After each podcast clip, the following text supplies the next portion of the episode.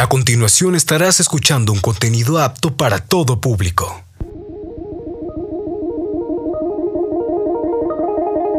Tecnoverso.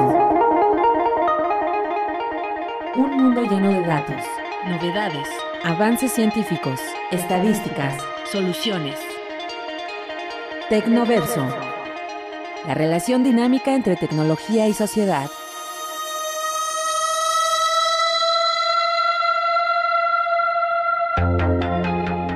espacio donde la tecnología y la investigación convergen para encontrar soluciones a las problemáticas sociales.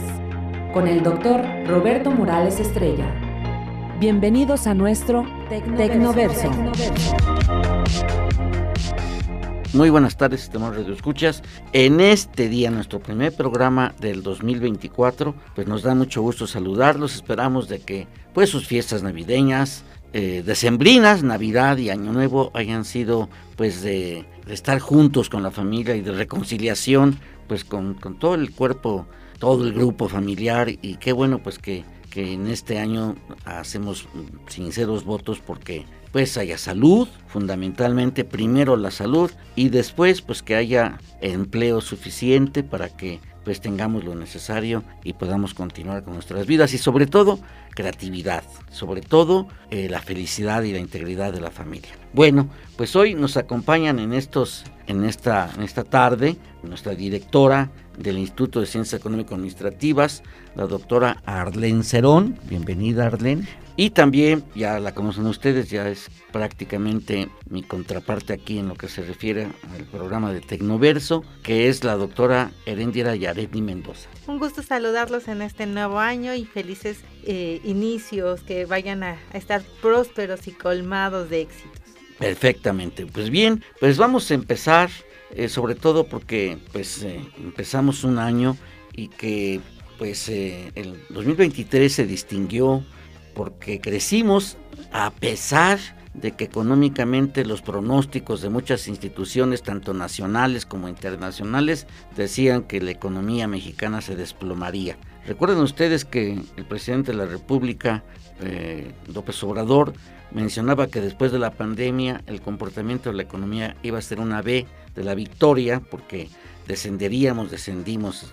Eh, pues eh, fue brutal, prácticamente se detuvo la economía y pues bajamos enormemente nuestro Producto Interno Bruto, pero posteriormente empezamos a recuperarnos y precisamente pues a todos sorprendió que creciera la economía en el 2023. Sin embargo, ¿cuáles son los nubarrones que tenemos en este 2024?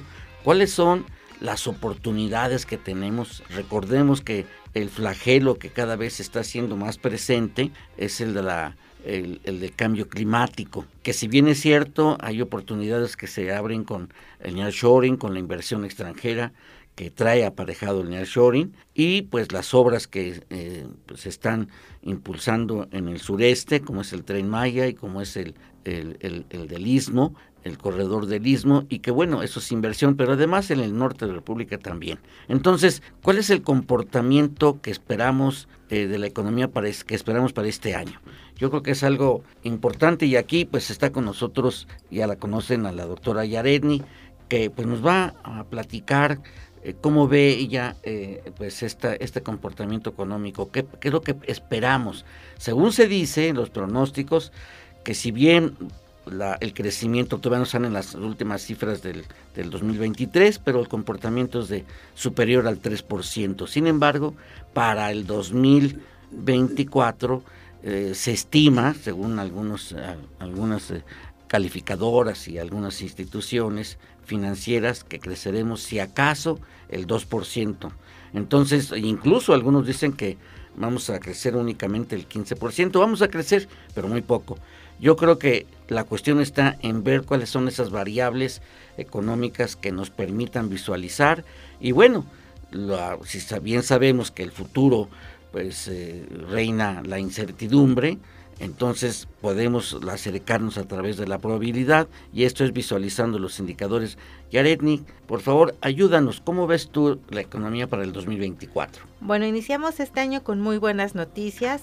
Se proyecta justamente que vamos a tener este incremento del 20% en el salario. Esperemos pronto verlo reflejado ya en nuestros bolsillos.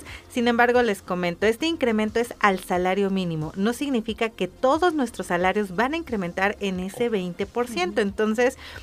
Va a haber incremento, pero no para todos. Ese es el primer punto. Segundo punto, seguramente este inicio de año va a estar con una alta inflación, como todos lo sabemos. El terminar diciembre con gastos, eh, cenas de año, regalos, justamente ha generado mayor circulación de dinero, pero esta circunstancia también genera un efecto en el alza de los precios, que es lo que nosotros denominamos el fenómeno de inflación.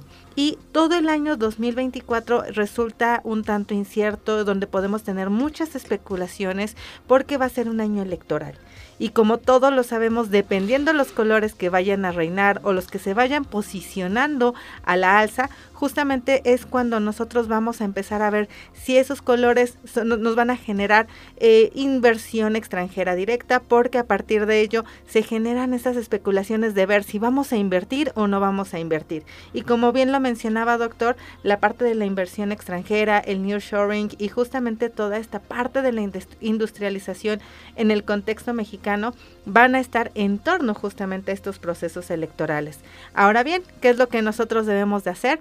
Y algo que nosotros constantemente invitamos justamente a través de, de estos micrófonos es a que nosotros podamos cuidar y tener ese cuidado en nuestras finanzas personales, no hacer ese uso excesivo de las tarjetas de crédito porque no es nuestro dinero, como bien lo dicen, es un dinero prestado porque es un crédito. Y segundo, vamos a tratar de emprender y ese dinero, ese incremento que nosotros podemos tener en los salarios, justamente vamos a tratar de duplicarlos o triplicarlos, porque si bien algo hemos platicado mucho en estos últimos programas, es el incremento en los precios y que anteriormente podíamos ir al súper y con mil pesos salir con un carrito lleno. Al día de hoy salimos con seis productos o cinco productos del súper y cada día más pequeños. Sí, es cierto y yo creo que pues eh, mm, aunque la inflación no ha crecido como, como muchos y que la inflación tanto general como la, la inflación subyacente que pues eh, se espera que que no suba la inflación subyacente porque es la de mayor impacto. Pero sin embargo, el propio crecimiento y la dinámica que está tomando la economía en, Latinoamérica, pero en especial en México, que es este crecimiento que esperamos tener, dadas las obras y la atracción que se trae la inversión y el incremento de los salarios, que esto viene a beneficiar en el sentido de que eh, pues va a haber una mayor demanda de bienes y servicios. Pero hay áreas de oportunidad y de estas áreas de oportunidades que el, presupuesto para este año eh, en materia de investigación y desarrollo, que es un motor de la economía en materia de, productividad, pues está muy bajo. O sea, vamos, siempre ha sido bajo y se replica nuevamente en este, en este 2024. De ahí también que pues no hay una, un fortalecimiento a la, a la educación la educación también es, eh, ha sido, eh, pues, eh, hay rezagos, y sobre todo en la educación superior. quisiéramos, doctora Arlén, que nos ayudara, porque este, esta dinámica que se viene del nearshoring, pues nos exige que tengamos talento, talento y sobre todo en materia económica y sobre todo en áreas muy técnicas, o sea, la mayor demanda, mm, que hay un gran déficit de talento es en en nube, es en Big Data y es en inteligencia artificial, porque están saliendo muchas herramientas que se están aplicando en los procesos productivos. ¿Qué es lo que podemos como, como Instituto de Ciencias Económico-Administrativas que tiene pues las carreras de economía, las carreras de contaduría, de comercio exterior, de mercadotecnia, de gastronomía, de turismo, ¿qué es lo que podemos nosotros proyectar como, como oferta de talento para la dinámica económica? Claro que sí, hola doctor Roberto y a todo el público que nos escucha, nos escucha antes de todo quiero desearles un, año lleno de éxitos, de mucha felicidad, sobre todo de muchos logros y retos. Y bueno, creo que es ahí oscila la, la respuesta en esta pregunta que tan cierta nos da el doctor Roberto, que es una etapa de incertidumbre, de cambios, de retos y creo que el Instituto de Ciencias Económico-Administrativas, el primero, su primer desafío es la actualización total de sus programas educativos. Y no solamente a nivel licenciatura, sino a nivel posgrado. Ese será el primer reto que tenemos, que ya se de inicio en diciembre inmediato anterior, pero que vamos a continuar en este semestre en la actualización plena y total de todos nuestros posgrados, de tal forma que respondamos a las necesidades del mercado, a las necesidades de nuestro entorno, pero desarrollemos habilidades a los alumnos, esas habilidades blandas que les llamamos, capaces de innovar, capaces de emprender, capaces de, gestionar estos recursos que es cierto, decía bien eh, la compañera, se están disminuyendo, están disminuyendo y vamos a tener efectivamente un incremento en los salarios, pero en los mínimos, y entonces empezamos a preguntar, pues, ¿quién realmente recibe salarios mínimos y exactamente quién va a tener eh, esos productos, quién va a tener el poder adquisitivo de, atraerlos? Bueno, pues ese es el reto de, de todos nuestros estudiantes y de todos nuestros docentes, estar monitoreando qué podemos aportar de nuevos conocimientos, de nuevas habilidades, de manejo de finanzas. Eso nos falta mucho, creo que en nuestra institución, y maneja, manejo de finanzas personales, ni siquiera institucionales o empresariales. Y ese es un reto. Y a nivel licenciatura es eh, dar la capacidad a los alumnos de entender el entorno, de leer. Nada menos lo vimos el año pasado, en 2023, las pruebas ¿no? que tuvimos a nivel primaria y secundaria muy bajas, y eso necesitamos hacer, potenciar a nuestros alumnos aunque hay que, hay que comentarlo de que, bueno, eh, este fue una referencia a nivel global. No hay país que haya salido eh, top, ¿no? O sea, todos los países estamos... ¿Por qué? Porque el impacto de la, de la pandemia fue muy fuerte. Y sin embargo, esto no es para que justifiquemos de que no hagamos nada. Eh, eh, es importante las habilidades de lectura, impulsar el amor al conocimiento y a través de la, lectura insertarse, navegar en nuevos eh, pues conocimientos y abrevarse y sobre todo impulsar el pensamiento crítico analítico a la par de los nuevos valores de la equidad de género. Esos valores juegan un papel mucho muy importante y es cierto yo creo que es, aplaudo con, todo, con, todo el énfasis que se requiere, el que se revisen los programas, sobre todo de los posgrados, que haya esas materias que se mencionan o esas asignaciones o esas asignaturas en materia de innovación, en materia de, de desarrollo tecnológico. Por ejemplo, ahorita ya está muy, muy en boga lo referente al metaverso industrial, al Big Data, a la nube, entenderla, manejar, no necesariamente los técnicos directos de los, las tecnologías de información y comunicación, no, sino que cómo poder dirigir una empresa con esas tecnologías. Nos vamos a ir a una pausa y regresamos con más de esto, ya desde una perspectiva de la dinámica económica por entidad federativa. Regresamos en un momento. Soluciones a través del Tecnoverso. El 2024 se vislumbra como un año que genera gran interés en materia económica, especialmente por lo que implica mantener el equilibrio de las finanzas públicas, cuidar que la inflación continúe con la tendencia a la baja y seguir impulsando el crecimiento económico del país frente al interés político de quienes gobiernan para asegurar el voto a través de los amplios programas sociales a costa de un enorme déficit en las finanzas públicas, aunado a un entorno económico internacional en donde todavía el crecimiento económico de las principales naciones no se consolida.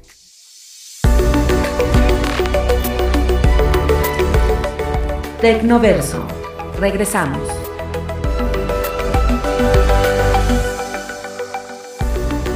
Ideas, soluciones, investigación y sociedad en Tecnoverso. Continuamos.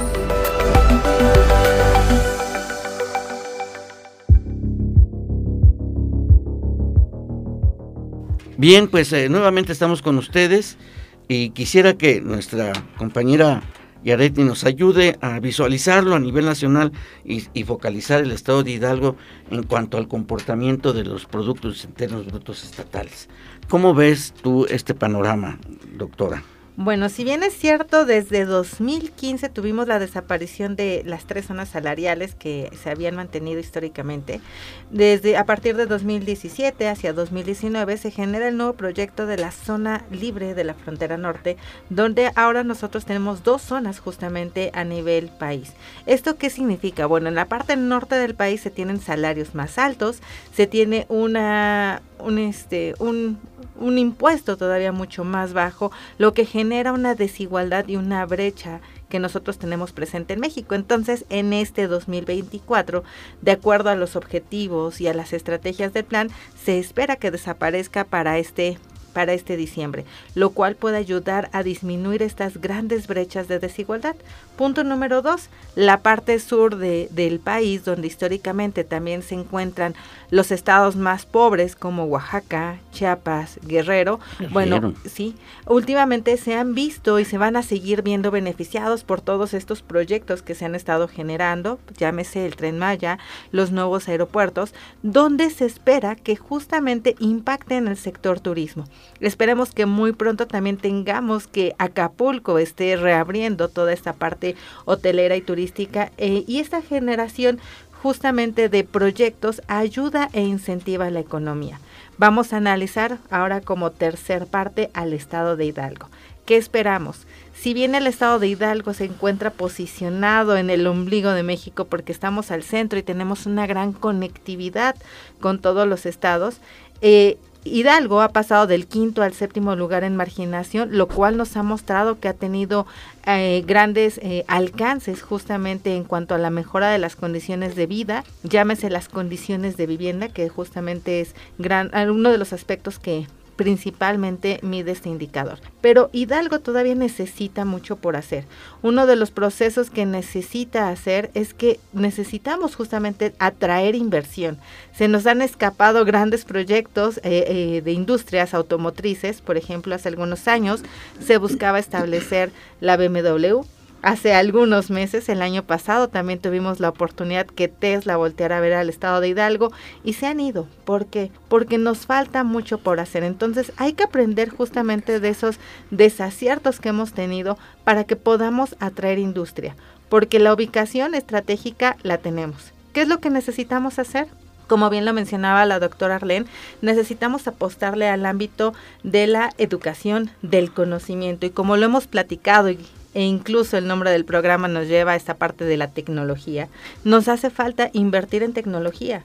Y si bien históricamente en México se invierte menos del 1% en la innovación, en la tecnología y el conocimiento, está en nuestras manos como docentes y como investigadores formar profesionistas justamente con estas cualidades y capacidades que el mercado laboral demanda.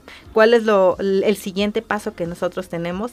Tener profesionistas que puedan colaborar en estos nuevos proyectos como el nearshoring, justamente que permitan que se establezcan eh, más empresas que nos permitan atraerlos. Y bueno, existen algunos otros nombres que se manejaban anteriormente, parques industriales, distritos industriales, tenemos los famosos clusters o ecosistemas económicos, los hubs, y necesitamos justamente ese aglomerado de empresas que se empiecen a establecer justamente en Hidalgo, los cuales van a ser generadores de empleo y esa vez era una de las razones principales por las que Hidalgo ya no se encuentra entre los siete más marginados, sino vamos a voltearlo, que se encuentra entre los siete con mayor desarrollo. Pero está en la labor también de los docentes justamente motivar y crear esas generaciones que tengan esa hambre de conocimiento. Yo creo que esto nos lleva precisamente a ver la dinámica del, del país en materia económica y que a su vez requiere una dinámica en el sector educativo a la par de esto y de los nuevos conocimientos y las nuevas exigencias de las empresas que requieren esta, pues digamos, una nueva alfabetización tecnológica, que es conocer las aplicaciones de estas herramientas en los procesos educativos. Creo que en cierta manera la pues eh, el Instituto a nivel de la universidad, pero sobre todo el Instituto de Ciencias Económico Administrativas, sí está visualizando esta, eh, esta necesidad. Si bien es cierto que eh, están certificados casi todas sus carreras, eh, creo que más bien todas, ha de faltar que alguna, pero esta certificación eh, pues requiere un, mayor dinamismo en los cambios. Me, me llena de satisfacción de que se esté visualizando ya la actualización y la revisión curricular de las carreras a nivel licenciatura porque pues en qué tenemos en nuestras manos en el Instituto de Ciencias Económicas Administrativas pues más de cinco mil alumnos y, son cinco mil vidas que si lo multiplicamos por dos o tres, eh, eh, tres, cuatro integrantes de una familia, pues se cuadruplica. Estamos hablando de 20 mil personas que, que, en buena medida van a depender de su capacidad cognitiva y de su capacidad eh, de competencias profesionales que tengan. Esto está visualizándose en, la, en una trayectoria de mediano y largo plazo para, por parte del instituto, doctora. Sí, claro que sí. Creo que aquí nos falta esa partecita que acaba de mencionar la, la este, nuestra compañera, que es eh, esa hélice que necesitamos trabajar. Empresas, universidad y gobierno. Creo que si nosotros alcanzamos a visualizar esto y sobre todo potencializar y hermanarnos, hacer una vinculación precisa que no la tenemos, podemos decir que, que vamos paso a pasito, pero necesitamos fomentarla para que nuestros alumnos efectivamente sean responsables de la economía de, nuestra, de nuestro estado. Efectivamente, hace eh, cuando inició esta, esta plática, el, el doctor Roberto decía algo bien cierto, que en educación y en investigación estamos cada vez más abajo y creo que esa es una de las obligaciones que tenemos como investigadores, búsqueda de recursos para apoyar y desarrollar nuestros sectores. Somos un área, eh, a veces dicen que no somos un área prioritaria de las ciencias económico-administrativas, pero somos un área de potencial prioridad. ¿Por qué razón? Sin la industria no hay crecimiento. Sin el desarrollo de habilidades económicas, financieras, de merca, de todas estas partes, no hay crecimiento. Nos quedaríamos eh, eh, pues solamente en nuestro mundo tan chiquito. Entonces yo creo que debemos de visualizar un entorno donde los estudiantes tomen las riendas de su vida, tomen las riendas empresariales y nos permitan desarrollar toda esta parte de vinculación, de investigación aplicada, de desarrollo de conocimientos y habilidades y que aprovechen la tecnología para hacer un impacto, no solamente ya vernos en nuestro pequeño estado, sino vernos de manera internacional y romper estructuras de toma de decisiones, ser proactivos, ser em, capaces de voltear a ver y de generar muchas de las estrategias para posicionar nuestras empresas y, hablemos de empresas hasta personales, ¿no? Yo, yo como persona soy una empresa, tengo que desarrollar a mi estado y de esta forma pues nos permite proyectar a nuestras familias, generar recursos, generar esas fuentes de trabajo. Ya eh, queremos romper esa estructura de nuestros alumnos de ser empleados. Ahora queremos que sean empleadores, que los jóvenes salgan con esa mentalidad de decir, voy a potenciar mi, mi región donde estoy, donde vivo y voy a identificar las necesidades y a partir de ahí generar esta sinergia con empresas, con gobierno, con asociaciones y que entonces proyectemos eh, empresas que desarrollen regiones, ya no, ya no busquemos simplemente quedarnos, ay, pues me voy a quedar en la capital o me voy a ir a México, me voy a ir a Querétaro porque ya sí hay industria y me puedo. No, no, no, no. Creo que nuestra parte es buscar potencializar nuestras regiones y esto pues nos va a permitir salir de esa pobreza educativa, pobreza de dinero y pobreza a veces de mentalidad que tenemos. Eh, yo creo que está, está revisando las cifras a nivel estatal, eh, es impresionante los cambios que hay muy abruptos. Por ejemplo, San Luis Potosí, que vale la pena mencionarlo, en, en, junio, en septiembre del 2021 creció 16.5%, pero en agosto anterior, o sea, el, el mes previo, 0.3%, se dispara. Y para junio del 2023, San Luis Potosí creció 17% y para julio del 2022, o sea, bajó, para julio del 2022 había crecido 31.8%, mientras que Hidalgo, pues en junio del 2023 creció 7.6%, en julio del 2022 5.9%. Hay un dinamismo industrial, nos estamos refiriendo al sector industrial. El problema de esta actividad industrial, vamos, no está mal, pero lo que no está bien es que está muy concentrada en el sur de la entidad y que pues de 84 municipios, 13 aportan el 82% del Producto Interno Bruto Estatal. Quiere decir que 71 municipios están a nivel de autoconsumo. Y es ahí que hace falta una perspectiva regional de nuestra entidad y que nuestros estudiantes de economía lo visualicen, cómo hacer, cómo impulsar el crecimiento, el desarrollo, si nos vamos a configurar una, una ecosistemas innovadores regionales en nuestra entidad federativa.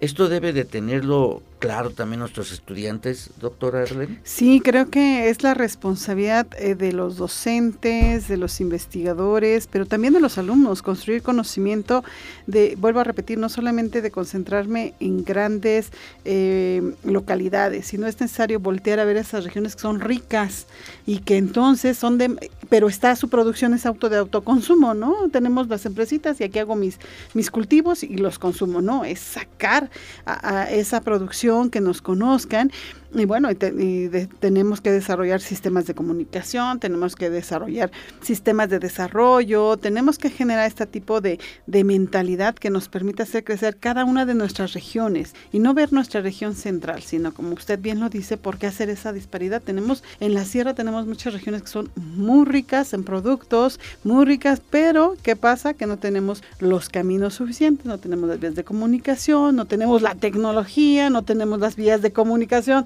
este, el Internet a veces ni siquiera llega, entonces obviamente esto limita la toma de decisiones y creo que como estudiantes o como egresados y como personas que estamos desarrollando la investigación es nuestra obligación voltear a ver esas comunidades, porque nuestra obligación es el desarrollo social y el desarrollo social es de las comunidades de influencia, no solamente las que tenemos a nuestro alrededor seguida, ¿no? De 30 minutos llego, no, también esas comunidades donde existen altos potenciales y donde nos están gritando ayúdame, así que dijeron, ayúdame que yo te ayudaré, ¿no? Entonces creo que esas empresas o esos pequeños eh, productores estarían abiertos a un cambio, sin duda que nuestros estudiantes pueden ingresar. Sí, creo que es, es muy evidente esta, esta disparidad de capacidades, de competencias y de infraestructura, porque si bien es cierto, eh, y, reitero, me da gusto que se revisen los, los, contenidos de los programas, que se, haya, se busque el rediseño de los programas a nivel de licenciatura y posgrado, pero también ahí debe de plasmarse las necesidades que tenemos de implementar eh, pues herramientas tecnológicas, aparte de los valores que se crean. Nos vamos a ir a una pausa, regresamos con más ya en nuestro eh, tercer bloque.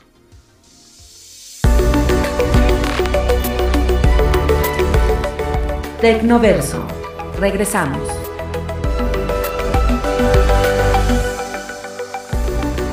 Ideas, soluciones, investigación y sociedad en Tecnoverso.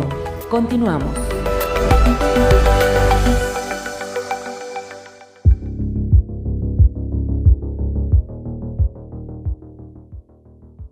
Bien, pues eh, regresamos nuevamente con ustedes y es algo importante ver esta disparidad porque esto permite eh, una visualización estratégica. Eh, yo creo que aquí, doctora Yaretti, nos podrías ayudar a entender esta disparidad porque, por ejemplo, hay, tengo entendido que hay ya poca oferta más bien ya es insuficiente la oferta de espacios para parques industriales y, es mayor la demanda que se está requiriendo con lo de Shoring, que requiere también, aparte de talento, de la infraestructura tecnológica, es decir, la conectividad que falta en muchas regiones de nuestro país. Se está impulsando el cambio, pero todavía no hablamos de la 5G a nivel industrial. Es, todavía poco lo que, eh, lo que hay y que nos hace falta impulsarlo. ¿Qué opinas? Bueno, es muy importante el que nosotros comencemos a pensar al día de mañana y conocer justamente hacia dónde se van a buscar establecer a estas empresas. Si bien existen muchas teorías sobre la localización industrial, es importante denotar que todas nos llevan hacia un lugar central. Es por eso que entidades como eh, la Ciudad de México, Querétaro, San Luis Potosí, que se encuentran ubicadas al centro del país, son aquellas que se han convertido en los principales atractores. Acabamos de realizar un estudio justamente de la dinámica poblacional y la movilidad que se encuentra en el territorio mexicano, el cual fue analizado por entidad y a su vez por zonas metropolitanas. Y justamente arroja cuál es el potencial al día de mañana, donde destaca que obviamente al existir poco espacio, justamente por esta de mancha, esta, eh, este crecimiento de la mancha urbana, de este crecimiento habitacional, nos arroja que entidades vecinas tales como Tlaxcala, Hidalgo, y por el otro lado Guanajuato son aquellos que se van a convertir en los principales potenciales, es decir, atractores de esta industria. Entonces, ¿qué es lo que queda? Bueno, a las entidades justamente eh, tienen la tarea de desarrollar planes justamente que consideren el cómo van a crear estos espacios. ¿Y cómo los van a crear? Bueno, un punto primordial y estratégico justamente para el establecimiento de industrias eh, es la parte de la dinámica de transporte, justamente hablamos de, de, infraestructura, de vías carreteras adecuadas, primer punto, y segundo punto, del conocimiento, porque a pesar de que podamos tener vías de comunicaciones adecuadas, si no hay personas que laboren en la industria, realmente también se vuelven poco atractivas. Entonces, tenemos que empezar a generar planes al día de mañana. Eh, algo que deberíamos de copiar es modelos de otros países, uno de ellos me llama la atención, es Colombia. En México cada tres, cuatro o seis años nos reinventamos cada que hay un cambio justamente de gobernante. Y en Colombia hacen proyectos de 20 a 30 años justamente sus planes. ¿Con qué finalidad? Bueno, que se le dé continuidad y eso es lo que nosotros debemos de generar, tener proyectos a largo plazo, no solamente en el corto plazo y justamente si ya tenemos estudios, como bien lo han comentado, si ya los plasmamos, si ya los desarrollamos, bueno, hacerle caso a estos estudios que obviamente obedecen a un proyecto metodológicamente estructurado, teóricamente justamente eh, estructurado, fundamentado. Bueno, entonces hay que empezar a hacerle caso a quienes están desarrollando desarrollando estos proyectos académicos y obedecer justamente a las áreas que tenemos en el ICEA también, ofertarlos, venderlos al sector productivo, decirles, bueno, el día de mañana les conviene establecerse en esta zona porque va a ser la zona de mayor crecimiento, va a ser la zona que les convenga justamente para establecer y aglomerarse como empresas, porque hay que recordar que un conjunto de empresas establecidas en un territorio, por supuesto, van a atraer más empresas y van a incentivar la infraestructura, van a incentivar el crecimiento y la producción producción. ¿Y esto en qué se detona? En mejores condiciones de vida. Y es lo que nos interesa. Sí, definitivamente. Yo creo que esto juega un papel muy importante. Y aquí el sector educativo tiene un papel trascendental. Voy a, preguntarle a las dos, eh, porque hay un tema que está muy álgido ahorita, pero que va a repercutir, eh, más bien viene desde el año pasado en estas discusiones, que, eh, pero que va a repercutir en el 2024 y es el, el, horario de, de, 48 a 40 horas, ¿no? O sea, la reducción de las horas de trabajo. Hay versiones de un lado y de otro y la negociación no se ha concluido. ¿Qué pasará si en un escenario, porque estamos iniciando el año, y si un escenario de que se reduzca eh, de, 48 a 40 horas y, de, y que se, y se, se mantenga en el horario actual? ¿Qué opina, doctora? Pues yo creo, si me lo permite de manera muy, muy personal y, analizando el mercado, creo que esta reducción deberíamos de manejarla con cuidado, pero sobre todo fomentar que la reducción se haría para mejorar la calidad de vida. Que esas horas no se tengan o, no las destinemos, tendríamos que hacer cultura en las personas, ¿no? Que esas horas que van a tener reducción de trabajo sea para mejorar su salud, su entusiasmo, prepararse, su cultura. Su, exacto, su cultura, el estar conviviendo, el conocer, el saber, ¿no? El que no trabajes no implica que no estés desarrollando otras habilidades, lectura, ir a, conocer teatros, ir a hacer este esparcimiento que te va a elevar tu calidad de vida. Y con este incremento de calidad de vida, pues sin duda te va a generar en tu mente el desarrollo de mayores innovaciones, mayor creatividad y vas a poder potencializar tu trabajo en más corto tiempo pero con mayor, eh, menos estrés, eh, con mayor satisfacción plena, porque la vida sin duda, pues la debemos de cuidar, no solo es el trabajo, sino es el desarrollo de habilidades, el desarrollo de familiar, el desarrollo de una calidad de vida potencial, y creo que yo estaría a favor de la reducción eh, de, estas, de esta jornada, y si se mantiene, creo que tendríamos que igual empezar a trabajar con la cultura de las empresas, o sea, no es solamente trabajar, o sea, tienes que desarrollar a, a tu persona, a tu personal, verlo de manera integral, como una persona íntegra con familia, con valores, como seres humanos. exacto, como seres humanos y no tratarlos como máquinas. Tenemos la tecnología que nos puede ayudar a potencializar y a disminuir el trabajo manual, pero que nos va a ayudar a tomar mejores decisiones. ¿Qué opinas, doctora Arindira? Coincido eh, plenamente con lo que menciona la doctora Arlene y efectivamente necesitamos hacer trabajo eficiente, eficaz, porque cuántas veces no llegamos a la oficina, llegamos, nos tomamos el café, platicamos, trabajamos media hora, ya es hora del almuerzo, vamos a almorzar, después hora de la comida, entonces tenemos trabajos muchas ocasiones donde no somos eficientes. Si nosotros pudiéramos tener una reducción de la jornada laboral, quizá al tener menos tiempo, tendríamos que ser más eficientes y podemos ser más productivos. Y efectivamente es un aspecto cultural que nosotros como mexicanos enfrentamos. Así que considero que una reducción laboral pudiera ser maravillosa justamente para que nos desarrollemos más como seres humanos. Si hablamos de productividad, considerando que esta es una mayor intensidad de conocimiento en los bienes y servicios y en los procesos, esto significa que estas horas que no se trabajaran eh, eh, de, manera sistemática se aprovecharan precisamente en la cultura, en el desarrollo de nuevas competencias y que se cuide la salud, que se cuide la cultura y el conocimiento. Yo creo que esto es eh, la, parte importante, que son, yo creo que las, las, las, esta sed, cultura, conocimiento y comunicación con la familia, para que también estos mismos tiempos que, que, repercuten en el ser humano como con calidad humana, pues obviamente tengan un impacto en la propia actividad productiva, con mayor intensidad de conocimiento, que haya la reflexión de decir cómo, cómo he, eh, qué he hecho mal que puedo hacer bien y qué he hecho bien que podemos hacer mejor. Y esto entra precisamente el, el eh, pues se puede decir, el elemento de la creatividad, ¿no? Cómo poder inventar mejor hacer mi trabajo, considerando que están ahí herramientas tecnológicas y que se van a seguir incrementando. Cómo aprender a, manejar las nuevas herramientas tecnológicas. Cómo aprendimos a manejar el celular. Y ya tenemos la habilidad, cambiamos de celular, es cambiar y aprender nuevamente a manejar un, un nuevo celular, aunque sea el mismo modelo. Entonces, es cambiar también, si vamos a cambiar eh, pues del, actuar en nuestras máquinas, también es importante allí hacerlo. Yo creo que esto nos lleva precisamente a una dimensión diferente y además en el ámbito educativo, que yo creo que, eh, debemos de, impulsar esta parte, es la investigación con, eh, con miras a obtener resultados aplicables. Y creo que en esto, pues las dos son investigadoras, aparte de que de que eres, de que tienes la cachucha de directora del instituto, pero además eh, de impulsar la investigación y el desarrollo y la innovación en el instituto, eres investigadora y también la doctora Heréndira es investigadora.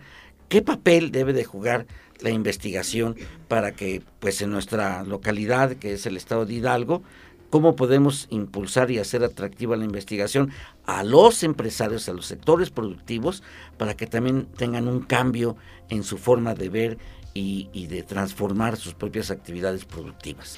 ¿Cómo le podemos cambiar con una investigación aplicada? Que realmente eh, no nos quedemos en las teorías y en los sueños guajiros, ¿no? De, de, ay, esta investigación va a ser internacional. No, no, no, no. Es necesario desarrollar eh, investigaciones aplicadas que nos permitan el desarrollo, es decir, eh, agarrar un grupo de empresarios y ver su situación actual y a partir de ahí hacer las propuestas muy aterrizadas y yo creo que nuestras investigaciones ya no necesitan ser de alto nivel.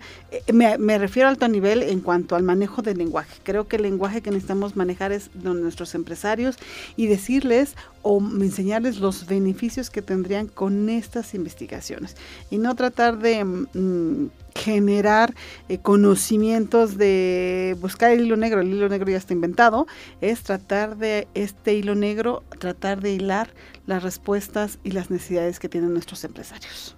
Sí, yo creo que esto nos lleva también a una nueva dimensión de, la dinámica educativa ah, desde la perspectiva eh, económica y social, sobre todo que en el Instituto de Ciencias Económico-Administrativas, pues las distintas carreras tienen impacto directo con, la, con las actividades productivas. Todas las carreras, ¿no? Que están, incluso gastronomía, porque gastronomía ahorita es buscar la, la, convergencia de la parte artística de los platillos con la parte nutricional y que esto juega un papel importante también.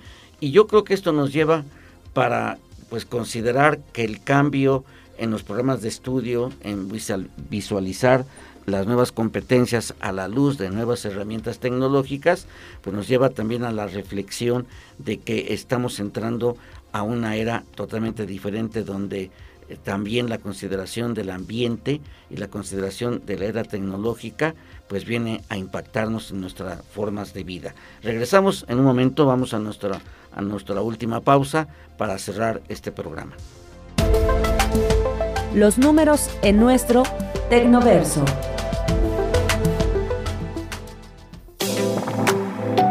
De acuerdo con el informe semestral de perspectivas publicado por la OCDE a finales de noviembre pasado, dicha organización ha reducido nuevamente las estimaciones de crecimiento para la zona europea, en tanto que para 2024 se estima que apenas sea de 0.9% el crecimiento. Es importante mencionar que es una economía clave como la de Alemania que todavía registra crecimiento negativo. A diferencia de la economía de Estados Unidos, se ha observado un crecimiento más dinámico a lo esperado y el cierre de 2023 con un crecimiento de 2.4%, que se espera disminuya a 1.5 en este 2024. Esta ralentización es producto de las elevadas tasas de interés, las cuales se estima comiencen a recortarse a mediados de este año. Este crecimiento de nuestro principal socio comercial ha permitido que las exportaciones mexicanas en los primeros nueve meses de 2023 se incrementen 2.1% con respecto al mismo periodo del año anterior, consolidando a nuestro país como su principal socio comercial seguido de Canadá y China. Tecnoverso. Regresamos.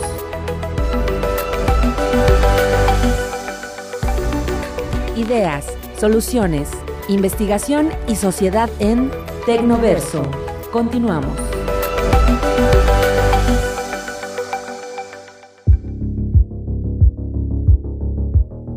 Bien, pues ya regresamos después de esta pausa y quiero pues ya en esta este último bloque de conversación con ustedes, me gustaría pues ya hablamos de lo que puede visualizarse, yo creo que vamos a crecer pues eh, tal vez piense yo optimísticamente, pero por lo que veo, por los factores que están considerando a nivel macro, por la dinámica de la inversión y por el impulso que está teniendo, eh, claro que el factor que viene, que es el político, pero yo creo que se va a impulsar la economía y que vamos a crecer, pues por lo menos, y estoy, eh, obviamente esto es hipotético, pero yo creo que vamos a crecer también al 3%. Y que esto va a tener, sobre todo porque se ha venido consolidando los programas sociales, estamos viviendo un modelo económico social, donde el centro de la dinámica económica en este modelo que le llama le llama este régimen humanista mexicano, pero se identifica mucho con el modelo económico que, Japón lo lanzó en el 2015, que es la sociedad 5.0, que pone en el centro a las personas antes que la rentabilidad del mercado. Pero en esto a mí me gustaría pues eh, eh, que ustedes nos dijeran, por ejemplo, doctor Arlen, este año del 2023 que ya, ya, ya pasó, pero fue de cambios abruptos en tu vida y que pues vienen otros cambios. Me gustaría de tú como investigadora y como parte activa y viva de nuestra universidad y sobre todo del Instituto de Ciencias Económicas Administrativas, ¿cómo te sientes? ¿Cuál es tu, tu visualización, tu historia en, brevemente aquí en, la universidad y cómo te proyectas tú en esta gran dinámica y este gran reto que es hacer del Instituto de Ciencias Económico-Administrativas un generador de talento en estas disciplinas. Pues como me visualizo muy, muy este, entusiasta de generar cambios. Creo que el 2023 efectivamente fue un, un año de cambios, de retos en mi vida profesional, personal y bueno, sigue siendo, ¿no? Aprendiendo y creo que el mayor reto que tengo es entender eh, nuestro contexto, entender a nuestros alumnos, pero sobre todo ayudarlos a, generar una mentalidad más abierta del cambio, una, una, mentalidad en donde generen conocimiento, una mentalidad que les permita romper esa estructura que traemos. 2023 eh, fue un retador porque traíamos muchos esquemas de la pandemia y nos dimos cuenta que nuestros alumnos traían muchos vicios, entonces creo que es el momento de romper con esas estructuras y algo que sin duda eh, es algo que voy a, eh, vamos a buscar a nivel de la gestión es buscar nuevos espacios para que los alumnos desarrollen habilidades de cultura, deporte, donde eh, hayan, hayan eh, esquemas de vinculación con las empresas, pero sobre todo busquen el desarrollo de habilidades de comunicación, porque creo que eso es algo que nuestros alumnos dejaron de tener de comunicarse y de saber usar los medios de comunicación. Entonces, a través de esto creo que nuestros retos es concientizar a, a la sociedad en general, que las ciencias económico-administrativas pueden aportar para el desarrollo eh, de las personas, para el desarrollo de las empresas, pero sobre todo el desarrollo familiar que nos va a permitir engrandecer nuestra sociedad. ¿Cuál es la oferta educativa que tiene el Instituto de Ciencias Económico-Administrativas, tanto a nivel licenciatura como posgrado? Tiene siete licenciaturas y cinco posgrados. tenemos el reto de incrementar los posgrados en el área de mercadotecnia y de turismo en este año. ¿Y cuántas las licenciaturas cuáles son? Son la licenciatura en economía, la licenciatura en administración, la licenciatura en contaduría, la licenciatura en comercio exterior, mercadotecnia, eh, gastronomía y turismo. Muy bien, yo bueno creo que es un gran esquema, eh, un gran menú que impacta en los jóvenes, por algo pues, se tiene 5.000 alumnos. Doctora Erendira Yaredni, ¿cómo visualizas eh, a, a, a Yaredni? En, este 2024 como investigadora? ¿Cómo te proyectas tú? Tuviste una, pues, buenas experiencias en el 23, eh, te hiciste acreedora a un reconocimiento internacional eh, y yo creo que pues en este año que también es retador, ¿qué esperas para ti? Bueno, profesionalmente hablando, me ha gustado mucho esta parte de la internacionalización educativa, por lo tanto vamos a seguir apostándole. Este año tuvimos la oportunidad de ampliar el menú. Hemos podido trabajar ya con cuatro universidades en Estados Unidos y eh, actualmente ya tenemos pláticas para iniciar una más con el estado de Massachusetts. También continuar trabajando con Ecuador y Colombia. Creo que ha sido una gran experiencia como docente. Pero más allá de mi experiencia como docente, me percato y pido las aportaciones y reflexiones de los alumnos y ellos han tenido una gran experiencia, porque el tener otro enfoque, otra dinámica al interior del aula, es tener esa movilidad internacional a pesar de no cruzar la puerta del salón, les ayuda justamente a tener un panorama mucho más amplio. Entonces, seguiré apostándole a ello, por supuesto, continuar apostándole a la investigación, si bien siempre hay algún tema nuevo del que podemos investigar, bueno, realmente hay que buscar temas que puedan ser aplicados en el entorno y es algo que siempre busco potencializar en los alumnos. Busquemos un tema, una problemática que veamos día a día. Si todos los días pasamos donde hay un bache, bueno, ese es un problema, pero también nosotros tenemos la solución porque lo vemos cada día. Entonces, el seguir justamente buscando estos problemas que tengan una solución real, no no, ah, no algo hipotético de Juanito compró 300 manzanas, porque realmente eso no pasa. Vamos a ver realmente qué es lo que pasa en nuestro día a día. Y bueno, seguirnos preparando todos los días para poder reflejar en el aula justamente esta actualización docente que tenemos y motivar a los alumnos a que ellos se actualicen, porque ellos van a ser el motor que el día de mañana van a llevar a Hidalgo y a México a tener un mayor crecimiento económico y social. Bien, y una última pregunta a las dos. ¿Cómo ves tú, eh, Yaredni, eh, a la Universidad Autónoma del Estado de Hidalgo en el contexto del Estado de Hidalgo y el contexto internacional? Bueno, yo soy Garza desde la cuna y puedo decirles que la Universidad Autónoma del Estado de Hidalgo en el contexto del Estado es la mejor universidad que nosotros tenemos con el mayor crecimiento a nivel país. Se encuentra entre las cinco, si hablamos de las públicas, o entre las diez, si hablamos también del sector privado, entre las mejores universidades, incluso a nivel internacional. Y el día de mañana vamos a seguir creciendo y vamos a seguir avanzando en ese ranking, porque justamente la universidad eh, se caracteriza por brindar educación pública de calidad. Y bueno, el día de hoy todos me podrán decir, ¿y quién no ha egresado de la universidad? Realmente todos somos egresados de la universidad y orgullosamente Garza. Muy bien. Doctora Arlene. Pues nuestra universidad creo que sigue creciendo. Sigue, eh, yo la, yo la comparo con la espuma cuando lavamos la ropa crece y crece y crece y sobre todo eh, nos brinda esos espacios de aprendizaje, esos espacios de crecimiento personal y profesional y creo que la universidad a nivel estatal va a seguir siendo la mejor, va a seguir aperturando nuevos programas educativos de tal forma que satisfaga plenamente las necesidades cambiantes de los alumnos. Y a nivel internacional, bueno, creo que llevamos a pasos agigantados el posicionarnos y esa parte vamos a seguir fortaleciéndola, el, el vincularnos con empresas que nos permita crecer en la investigación, compararnos y colaborar con otras universidades de tal forma que formemos estudiantes eh, del mundo, no solamente de nuestra universidad. Y efectivamente tiene razón la doctora, creo que donde voltemos, ahí hay un egresado Garza y por supuesto que vamos a seguir aportando nuestros egresados Garza para nuestra sociedad. Sí, claro, o sea, la historia de la universidad no solo se escribe por por los propios universitarios que estamos trabajando ahí, sino por los que están trabajando con los conocimientos que abrevaron de la universidad y esto tiene un alto impacto social. La universidad tiene una alta, una gran infraestructura eh, eh, de obra pública y una gran infraestructura tecnológica y creo que ahorita está preparando motores para insertarse a la, a la nueva dinámica tecnológica que va a una velocidad de la imaginación y que hay que mencionarlo, por ejemplo, ya se está ya se tiene prácticamente cocinado un posgrado en ciberseguridad que es un área muy importante, es un área muy necesaria, es un área imprescindible que no podemos quedarnos afuera de este paradigma.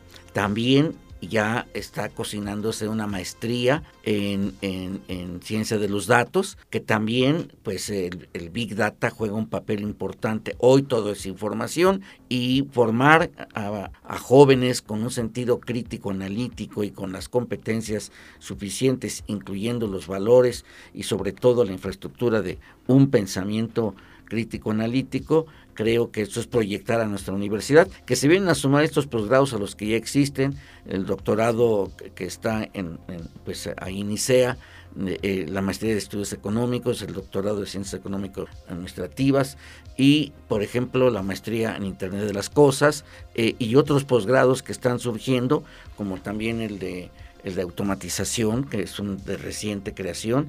Y bueno, la dinámica que tiene la universidad no se para. Y yo creo que esa es la parte más importante porque nos impulsa y nos motiva hacia una mayor construcción de conocimiento a través de la investigación, que hoy estamos obligados a que esta investigación sea transversal. Hoy ya tenemos pues un parque científico tecnológico que cuenta con un observatorio tecnológico y en cuanto a las relaciones con otras universidades, pues eh, por ejemplo, eh, tú participaste en esta reunión con la Universidad Nacional de Costa Rica, que se está trabajando los convenios ahí con una empresa, red empresarial también, por lo que mencionabas de la vinculación. Y también ayer eh, participamos en una reunión en el Parque Científico Tecnológico con gente que, que vino de Canadá, que quieren eh, que una universidad de Ontario y una universidad en Estados Unidos, conjuntamente con la Universidad Autónoma del Estado de Hidalgo y el Parque Científico y Tecnológico, se haga un ecosistema para impulsar pues los intercambios, la, eh, eh, tanto en materia de investigación como en docencia, estas clases que espejo que se que se han venido ya desarrollando, que ya hay, que hay gente que tiene experiencia, como tú, doctora Arendira, que tienes eh, experiencia en impartir clases a nivel internacional vía online y creo que eso viene pues a dimensionar nuestra universidad desde una perspectiva pues más dinámica y pues eh, luchando por insertarse en la gran dinámica del cambio tecnológico. Y no olvidamos la parte del, de la gestión eh, ambiental. A la luz de lo que se está trabajando ahorita en la reunión de la COP28, pues esto nos lleva precisamente a dimensionar que eh, el, sentido del ambiente juega un papel importante. Hoy llueve cuando no esperábamos que lloviera y cuando queríamos que lloviera, pues no llovió. Entonces, pues estos cambios van a seguir agudizándose. Eh, realmente el cambio climático es irreversible Ojalá y que no lleguemos a los 2 grados centígrados de calentamiento en la Tierra porque esto generaría mm, catástrofes muy fuertes, eh, torrenciales, huracanes. Ya ven ustedes la experiencia que se tuvo en Guerrero, ahí en Acapulco, que entró un huracán con nivel 5. Es la primera vez que, entra un, un, fenómeno de esta naturaleza con ese nivel en tierra. Siempre llegaban ya eh, degradándose, pero en esta ocasión ya fue algo pues que, que vino a devastar y que sin embargo el sentido de resiliencia debe ser uno de los factores y una de las competencias que deben de tener nuestros alumnos en las nuevas y próximas generaciones. Y con el gusto que esto sea, pues eh, que este año para todos, doctora Arlén, gracias por estar con nosotros, la doctora Arlén Cerón, directora del de, eh, Instituto de Ciencias Económicas Administrativas, y doctora eh, Erendira Yaretni Mendoza. Muchas gracias por estar con nosotros compartiendo y sobre todo en este primer programa del 2024. En los controles, pues agradecemos el apoyo de Mario Barrera y en la producción a nuestra siempre amiga y compañera Paola Juárez y bueno, a nuestra amiga también y compañera colaboradora del Observatorio Tecnológico, Luz eh, Angélica Navarrete, que siempre también nos apoya mucho. Y claro, todo esto para que le hagamos este espacio radiofónico agradable para usted, compartirle nuestro entusiasmo de iniciar un nuevo año con la esperanza de que todos, todos, absolutamente todos y todas, pues tengamos una oportunidad de vivir más felices. Muchas gracias y nos estaremos viendo en la próxima edición de este su programa Tecnoverso. Un fuerte abrazo y feliz año 2024. Gracias por escucharnos. Nos encontramos en una próxima emisión de Tecnoverso. Esta es una producción de Radio UAEH Pachuca para el Sistema Universitario de Medios Autónomos.